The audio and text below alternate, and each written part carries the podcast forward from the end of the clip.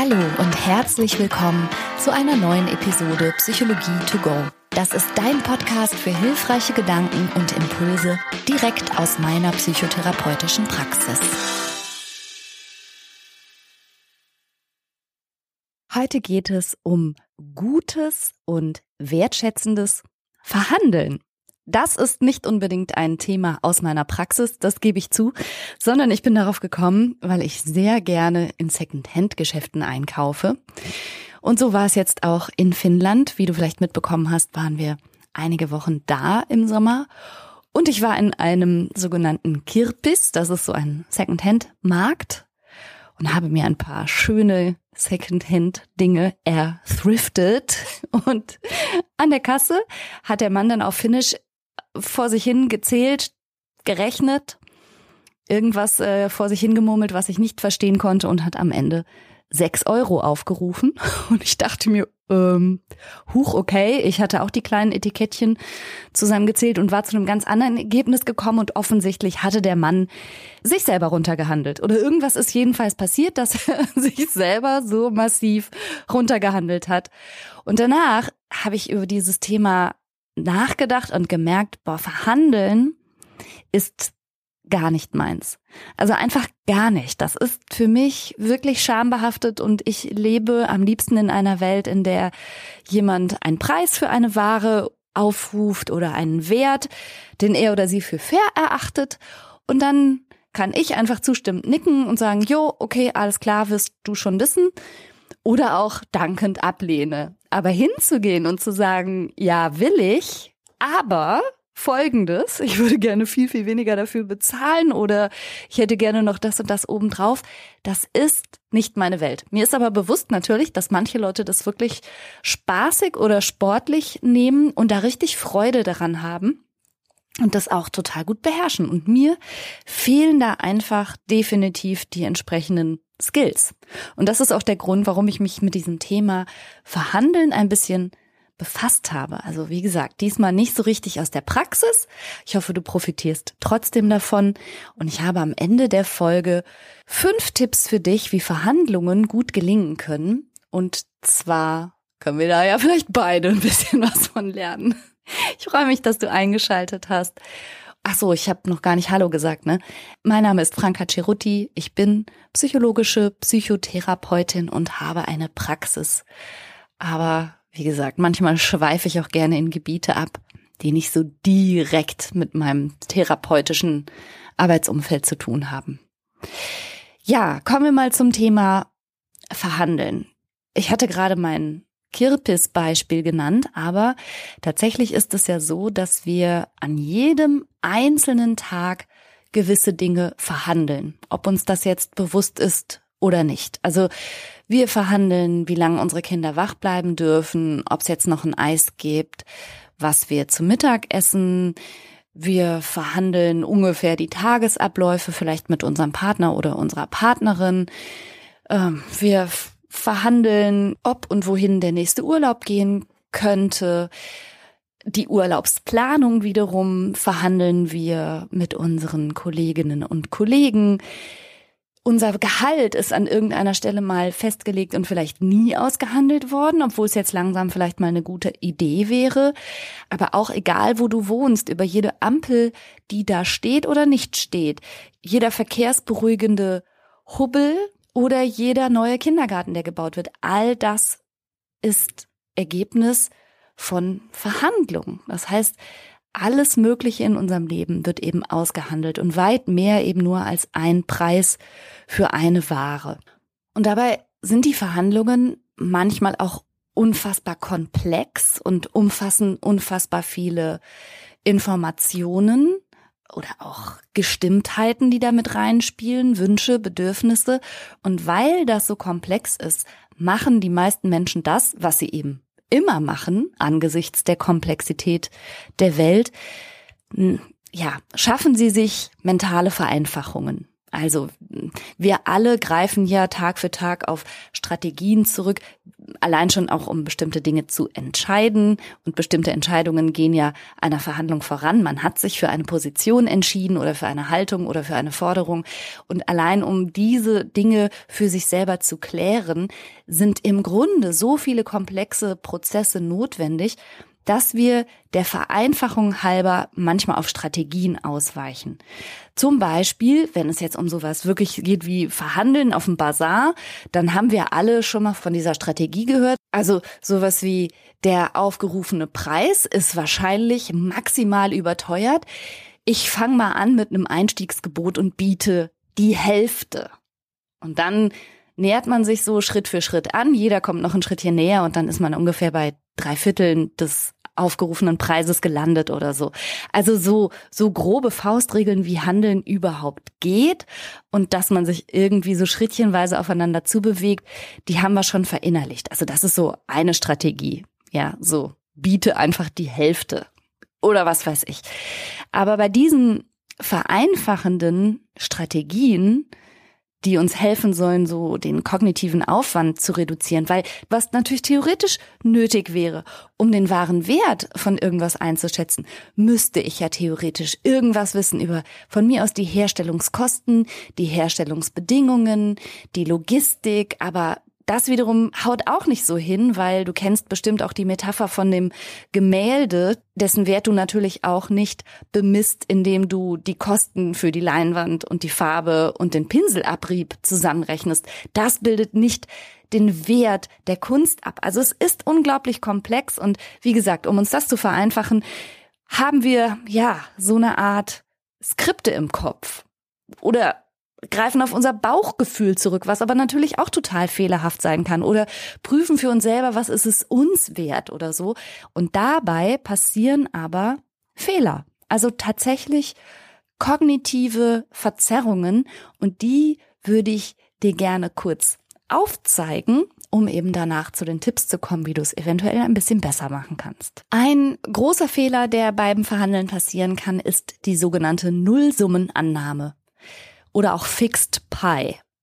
Die Nullsummenannahme oder eben Fixed Pi Bias besagt, dass der Nutzen der einen Verhandlungspartei dem Schaden der anderen Partei entspricht sozusagen. Also ein Stück Kuchen, das der eine sich wegnimmt, ist das Stück Kuchen, das der andere nicht kriegt. So als gäbe es ein, ein starres Verhandlungsgut und alles, was ich dem anderen oder der anderen Partei zugestehe, fehlt mir am Ende.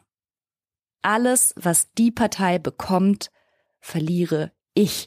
Und unsere Interessen stehen uns sozusagen diametral gegenüber. Und diese sogenannte Nullsummenannahme impliziert also, dass es auf jeden Fall einen Gewinner und einen Verlierer gibt in dieser Verhandlung. Und es mag ja durchaus so sein, dass es solche Verhandlungskonstellationen auch gibt. Aber es scheint so zu sein, dass Menschen generell mit so einer gewissen Haltung in alle möglichen Verhandlungen hineingehen, dass schon der Umstand, dem anderen entgegenzukommen, an sich sich anfühlt, wie etwas verloren zu haben oder als hätte es mir etwas genommen. Also da mal drüber nachzudenken, dass Verhandlungen ja nicht nur bedeuten, einer gewinnt, einer verliert, sondern Verhandlungen können auch bedeuten, dass beide gewinnen oder auch, dass der andere gewinnt und ich etwas verliere, aber eben auch, dass beide verlieren. Es ist keineswegs so, dass jede Art von Verhandlung bedeutet, entweder ich gehe hier als Gewinner raus oder ich bin der Verlierer.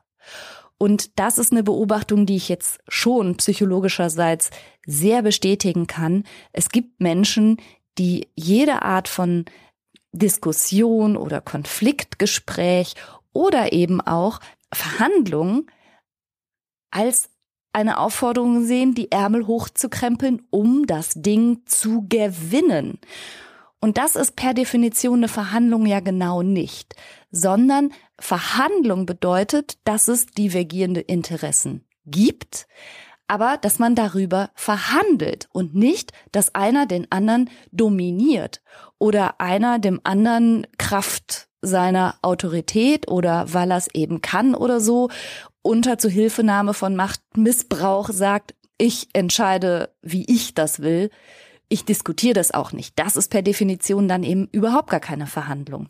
Und manche Leute machen es aber so. Das ist dann deren Führungsstil oder auch deren Erziehungsstil oder auch deren partnerschaftlicher Stil, dass sie sagen, wir machen das jetzt so, wie ich das sage oder gleich mal gar nicht. Und dahinter kann eben sowas stehen wie so eine so eine gefühlte Nullsummenannahme, wenn ich jemandem entgegenkomme, macht's mich fast ein bisschen zum Verlierer und der Gewinn der anderen Person ist mein Verlust. Also das ist eine kognitive Verzerrung, die so nicht stimmt. Und ein zweiter Fehler, der häufig passiert, und das ist etwas, was ich zum Beispiel auch in der Politik ganz tragisch finde, aber was man im Zwischenmenschlichen auch immer wieder beobachten kann, dass nämlich Vorschläge oder Anliegen oder Wünsche oder Meinungen von anderen Menschen quasi schon aus Prinzip abgewertet und auch abschlägig beurteilt werden, weil sie sozusagen aus der falschen Ecke kommen. Also alles, was diese eine bestimmte Person oder von mir aus auch diese eine bestimmte Partei will, deren Vertreter hier gerade äh, etwas vorschlägt, wird per se und im Grunde ja schon von vornherein abgewertet. Und diese reaktive Abwertung ist ein riesiges Problem. Auch in Unternehmen kann das zu einem riesigen Problem werden, weil natürlich total vernünftige zum Beispiel Kompromissvorschläge, Lösungsvorschläge oder integrative Ansätze, die vielleicht sogar eine richtige Win-Win-Situation herbeiführen würden, gar nicht gehört werden oder nur durch diese negative Brille gesehen oder gehört werden, so nach dem Motto, na, das kann ja nix sein. Und auch das gibt es im Großen wie im Kleinen, also dass bestimmte durchaus bedenkenswerte Ideen kategorisch abgelehnt werden, je nachdem aus welchem Mund sie kommen. Das hast du ja vielleicht auch schon mal erlebt. Also mir ist das persönlich schon sehr oft sauer aufgestoßen. Und es führt sogar manchmal so weit, dass wenn von einer Person in einer Verhandlung Zugeständnisse gemacht werden, selbst die ernsthaft gut gemeinten Zugeständnisse, die vielleicht auch, wie gesagt, ein guter Kompromiss sein könnten für beide, schon wieder so argwöhnisch und misstrauisch beäugt wird, dass selbst das abgewertet wird und eben nicht gewertschätzt als konstruktiver Vorschlag. Also das ist zum Beispiel etwas, was bei so ganz unglücklich laufenden Scheidungsprozessen häufig zu beobachten ist, dass die Situation so verfahren erscheint, dass irgendwann alles, was das Gegenüber äußert, der Ex-Partner oder die Ex-Partnerin definitiv als, als Finte oder Gemeinheit oder sowas beäugt wird. Und auch dadurch kann es manchmal ja, zu immer schwierigeren Situationen kommen und zu immer schwierigeren Verhandlungen, wo es gar nicht sein müsste.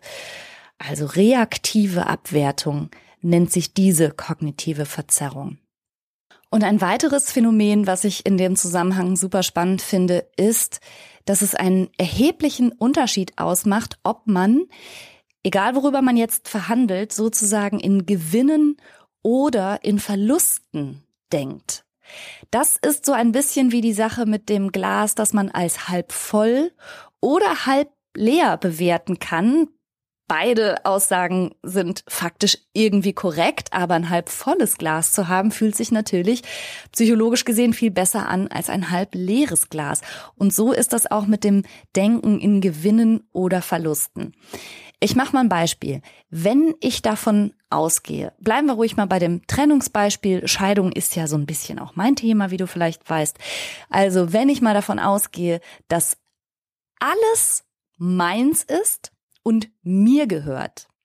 Und jetzt soll ich im Fall einer Trennung etwas davon abgeben, dann fühlt sich alles, was ich abgebe, wie ein Verlust an. Wenn ich aber davon ausgehe, dass mir jetzt erstmal von dem ganzen gemeinsamen Zeug, was sich über die Jahre so angesammelt hat, äh, Geld, Gold, Juwelen, die Autos und die vielen Villen, also wenn ich davon ausgehe, dass mir davon nichts gehört, dann ist alles, was ich behalten darf, ein Gewinn. Dann ist das, was ich bekomme, fühlt sich viel, viel besser an, als wenn ich denke, nö, mir gehört aber alles und jedes einzelne Teil, was ich hergeben muss, jeder Teelöffel und jede Bratpfanne ist mein Verlust. Und das spielt sich natürlich jeweils in der, in der eigenen Psyche ab, wie man das so sehen möchte. Und da kann man eben unterscheiden, sind Menschen eher gewinnfokussiert oder sind Menschen eher verlustfokussiert. Und verlustfokussierte Menschen verhandeln in der Regel so, dass sie versuchen, die vermeintlichen Verluste zu vermeiden. Und sie verhandeln sehr eigennützig, sehr egoistisch, sind wenig kooperationsbereit und diese, dieser starke Wunsch, Verluste zu vermeiden, der hat auch einen Namen, das nennt sich Verlustaversion.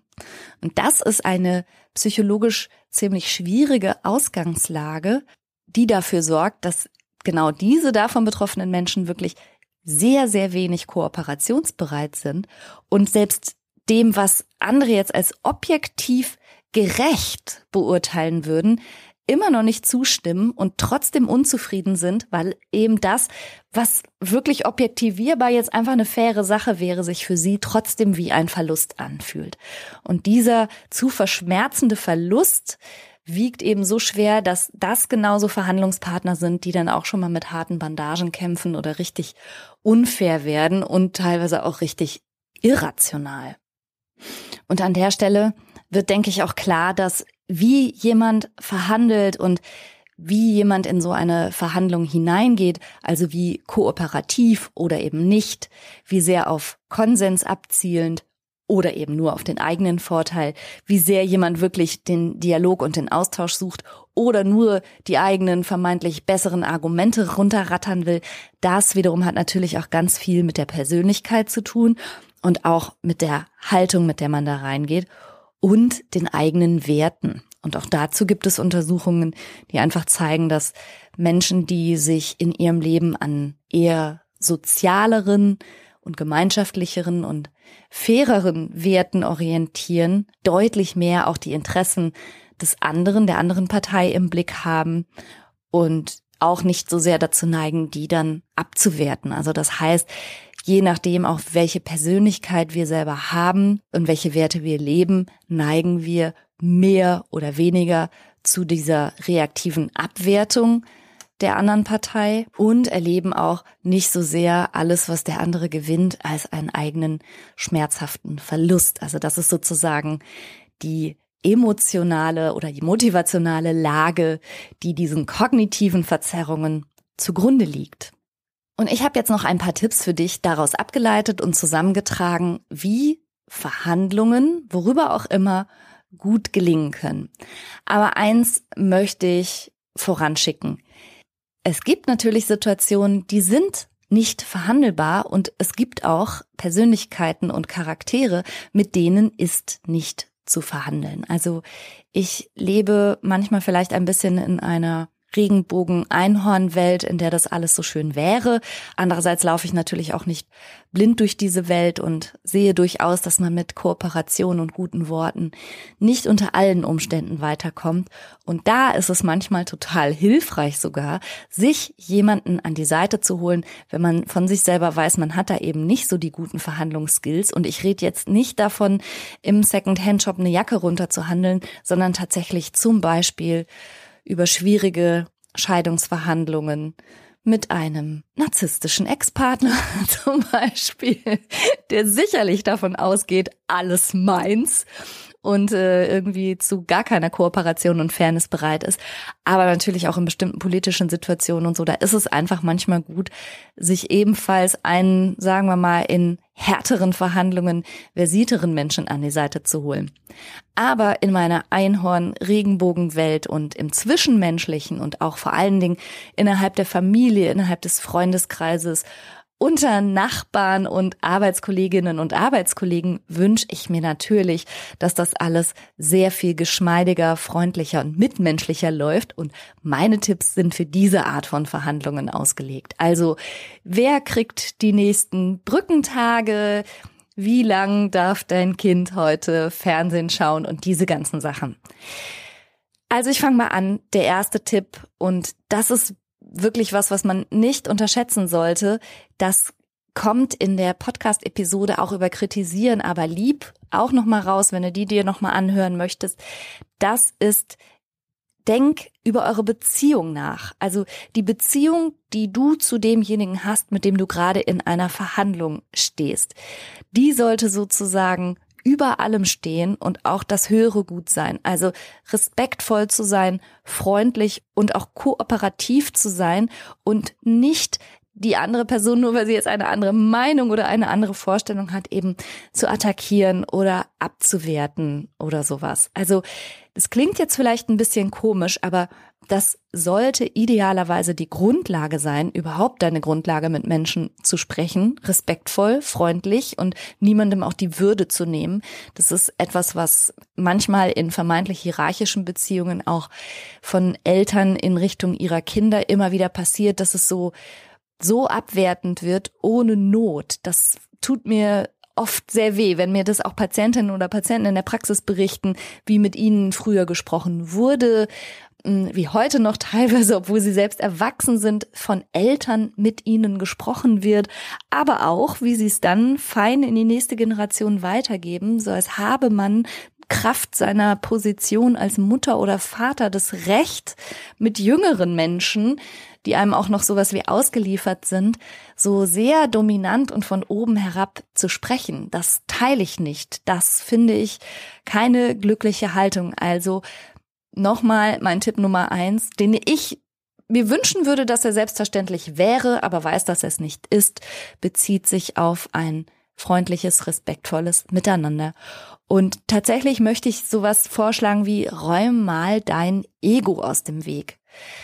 Meine Theorie, dass starke eigene emotionale Beteiligung ja vor allen Dingen was über dich sagt und über deine Triggerpunkte, das ist immer eine schöne Aufforderung, dich darum mal zu kümmern.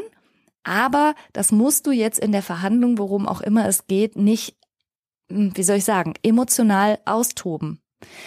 Also einfach mal das eigene Ego zur Seite zu schieben und das Problem zu begucken. Worüber sprechen wir hier überhaupt? Was ist sozusagen der Sachverhalt?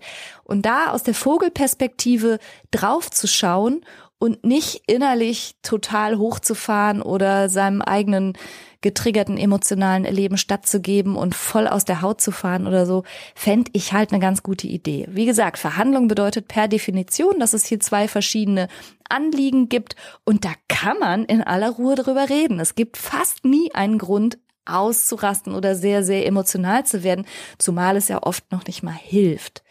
Also nochmal ganz kurz, räum dein Ego aus dem Weg, guck aus der Vogelperspektive auf den Sachverhalt und bleib respektvoll und freundlich.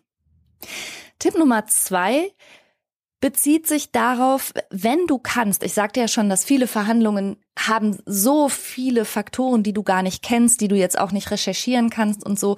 Manchmal geht's aber auch doch. Also wenn es zum Beispiel um das angemessene Taschengeld geht oder um Unterhalt oder um zu Bettgehzeiten oder um Urlaubsansprüche oder auch um eine Bonuszahlung. In der Regel haben wir ja heutzutage dankenswerterweise die Möglichkeit, uns erstmal ein bisschen vorzubereiten, zu recherchieren, irgendwelche Durchschnittswerte zu eruieren. Also versuch irgendwie dein Anliegen zu objektivieren. Schau nach Standards, schau nach Kriterien, so dass nicht am Ende der Verhandlung einfach nur derjenige quasi gewinnt, der dickköpfiger oder aggressiver oder lauter war, sondern dass das nach Möglichkeit auch auf irgendwelchen Kriterien fußt, auf die ihr euch beide einigen könnt. Ne? Also auch um völlig überzogene Vorstellungen mal so ein bisschen einzudampfen. Und Tabellen gibt's ja zu allen möglichen verhandelbaren Themen. Ne? Also Grundstückspreise in deiner Umgebung haben in der Regel einen gewissen Preis. Das Auto, das so und so alt ist und so und so viele Kilometer runter hat. Also es gibt ja sehr, sehr, sehr viele Themen, über die man jetzt verhandeln müsste, immer mit ein bisschen Spiel rauf und runter. Aber zu den allermeisten Sachen gibt es Kriterien. Und da komme ich auch nochmal auf den Punkt zurück, wenn du jetzt natürlich an dir selber oder an einer anderen Person merkst, dass du so ein verlustorientierter Verhandler bist, dem dann am Ende sogar objektivierbare Kriterien egal sind und der dann überhaupt nicht mehr so an Fairness orientiert ist, das ist nicht okay. Das ist einfach nicht okay, weil genau dafür gibt es ja dann auch eben solche Kriterien. Und das muss nicht jedem gefallen, aber es ist zumindest ein Anhaltspunkt. Der dritte Tipp für Verhandlungen ist, leg deine Minimalanforderungen und Kriterien fest und bleib auch dabei. Also eine gute Verhandlung besteht ja auch nicht darin, dass du dich klein machen lässt oder um des lieben Frieden Willens irgendwie stattgibst oder so. Ähm, ich habe mal in einer anderen Podcast-Episode das Abby Lane-Phänomen erklärt. Und das besteht darin, dass eine ganze Gruppe von Menschen, eine Familie, die sich alle sehr zugetan sind, alle zusammen einen Ausflug machen, auf den keiner Bock hatte. Und alle dachten, den anderen jetzt halt einen Gefallen zu tun. Und am Ende haben, was weiß ich, fünf oder sechs Leute einen Ausflug gemacht, den alle Kacke fanden. Alle in bester Absicht. Das passiert schon mal. Also insbesondere bei Verhandlungen, wenn du eine andere Person magst, ist es gut möglich, dass du viel früher Zugeständnisse machst und ihr noch gar nicht austariert habt oder auch gar nicht ausgelotet habt in aller Offenheit, was überhaupt euer Anliegen ist. Also ein zu schnelles, vermeintliches Einlenken führt manchmal gar nicht zu guten Ergebnissen.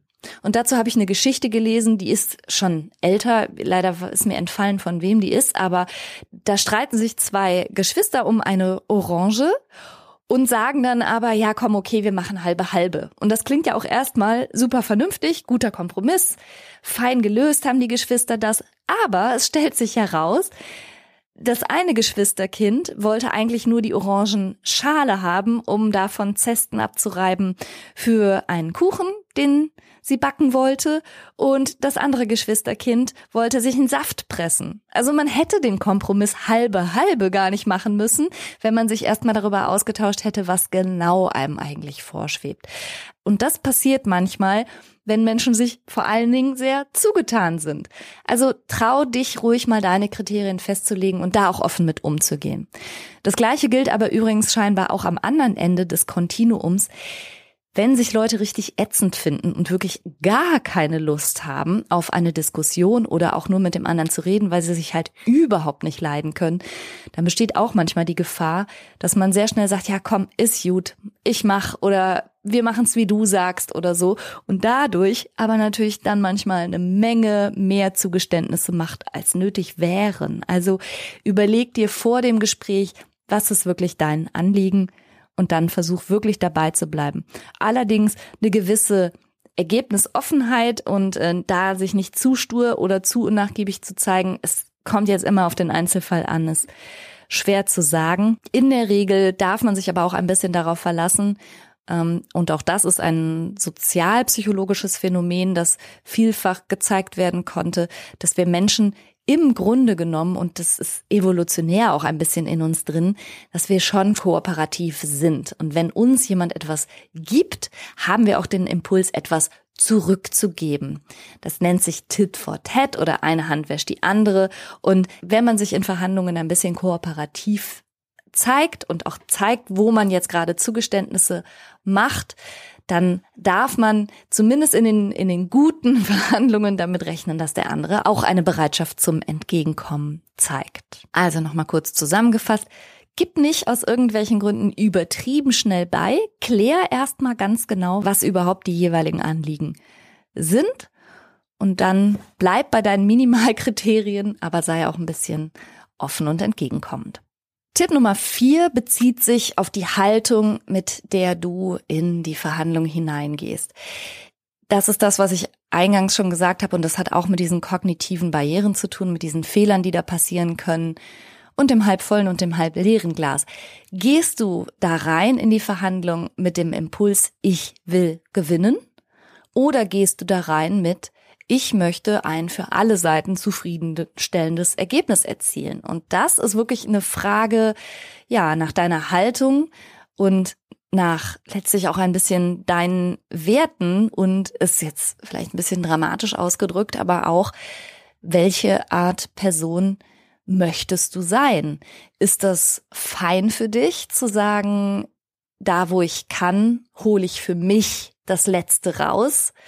Oder da, wo ich kann, mache ich mir auch durch Dominanz oder durch aggressives oder lautes Auftreten zunutze, dass manche Menschen darunter einknicken.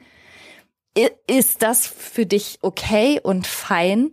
Also frag dich einfach nach der Haltung und frag dich auch warum.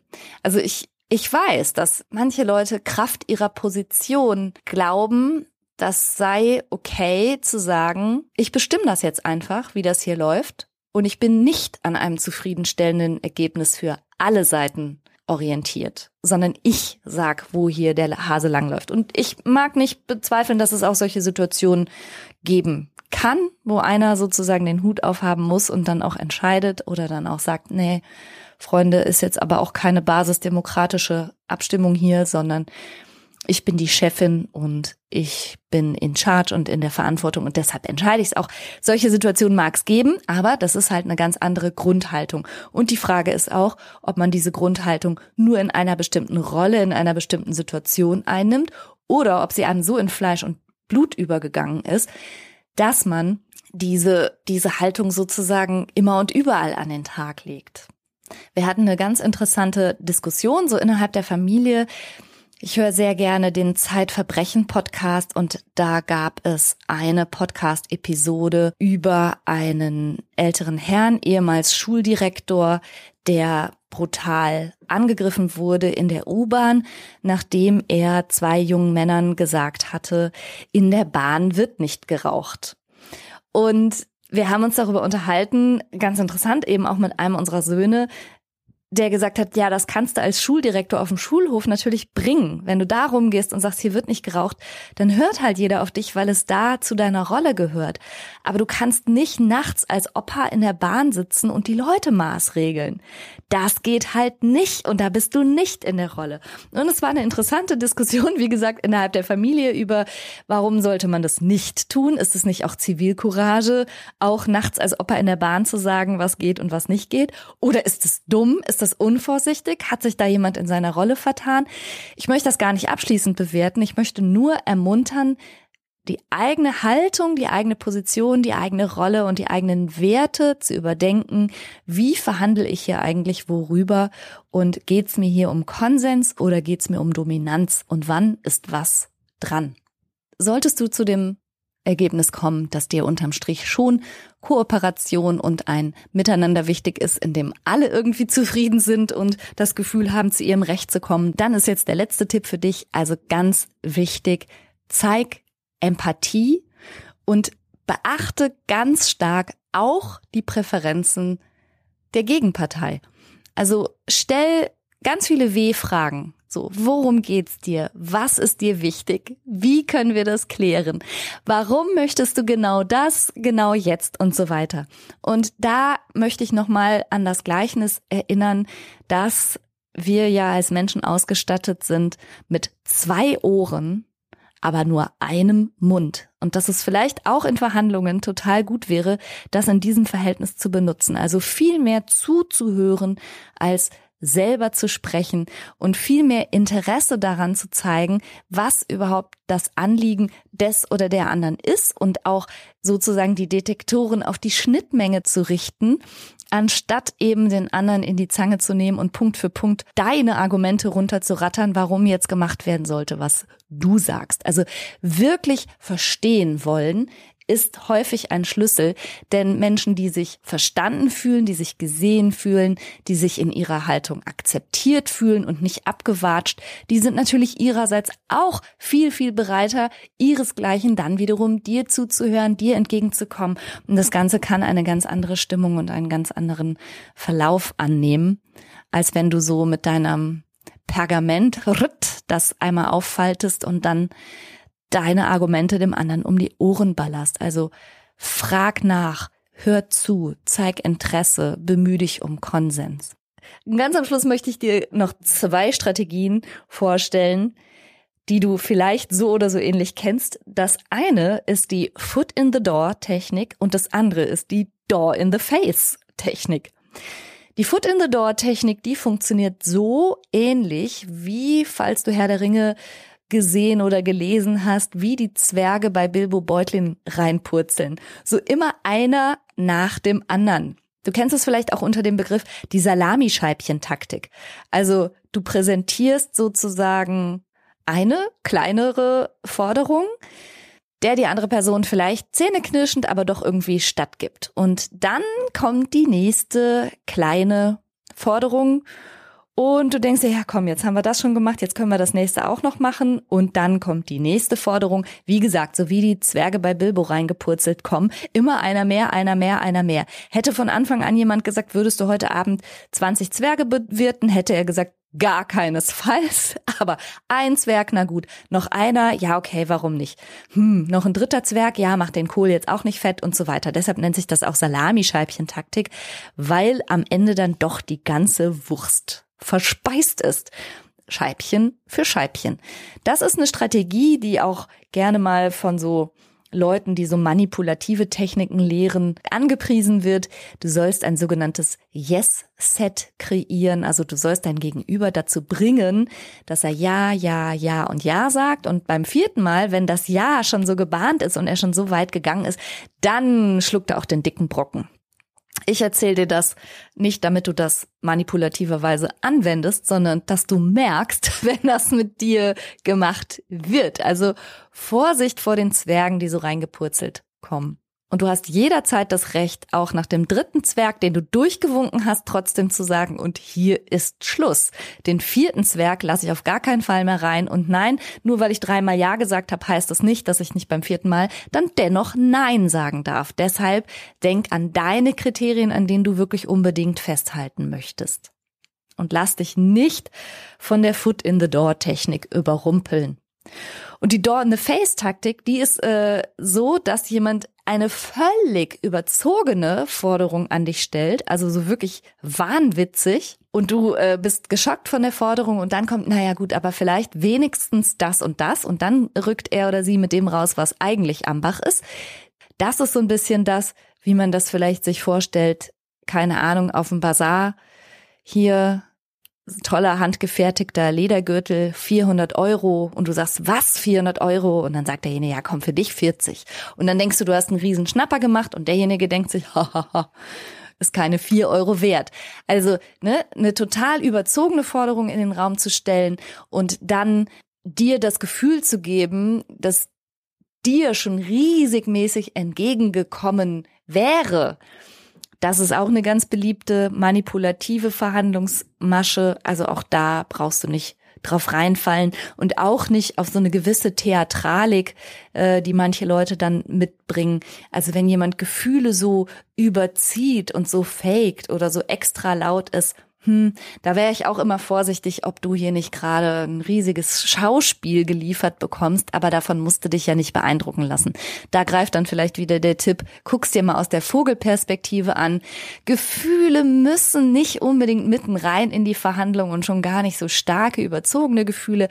Guck einfach, hey, was ist denn hier der Sachverhalt? Hat das alles Hand und Fuß oder ist das hier alles lächerlich, komplett überzogen und wird hier langsam laut und schauspielerisch gesehen auch immer dramatischer.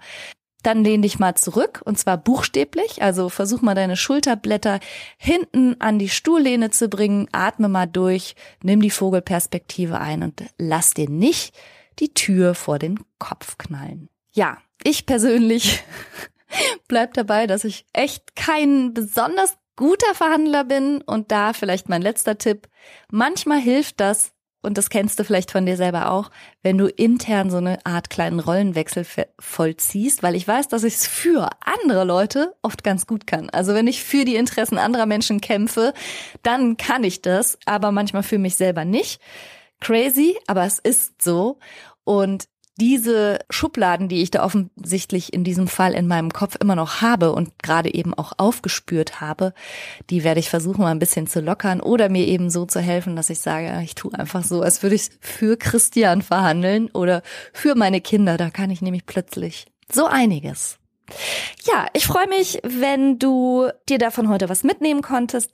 Wünsch dir wie immer einen fantastischen Sonntag und eine wundervolle Woche.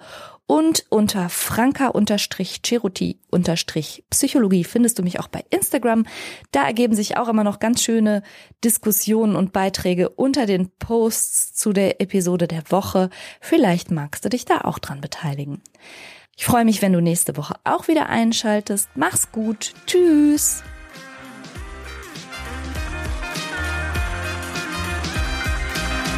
Das war's für heute. Ich hoffe, du konntest eine Menge frischer Gedanken für dich mitnehmen. Mehr davon gibt's auch auf meiner Seite www.franca-ceruti.de